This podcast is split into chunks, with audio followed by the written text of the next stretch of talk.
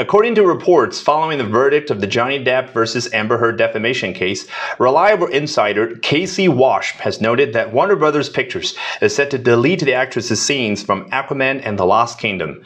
The reports note that a meeting between higher ups was recently held to make the decision of removing Heard from the Aquaman sequel.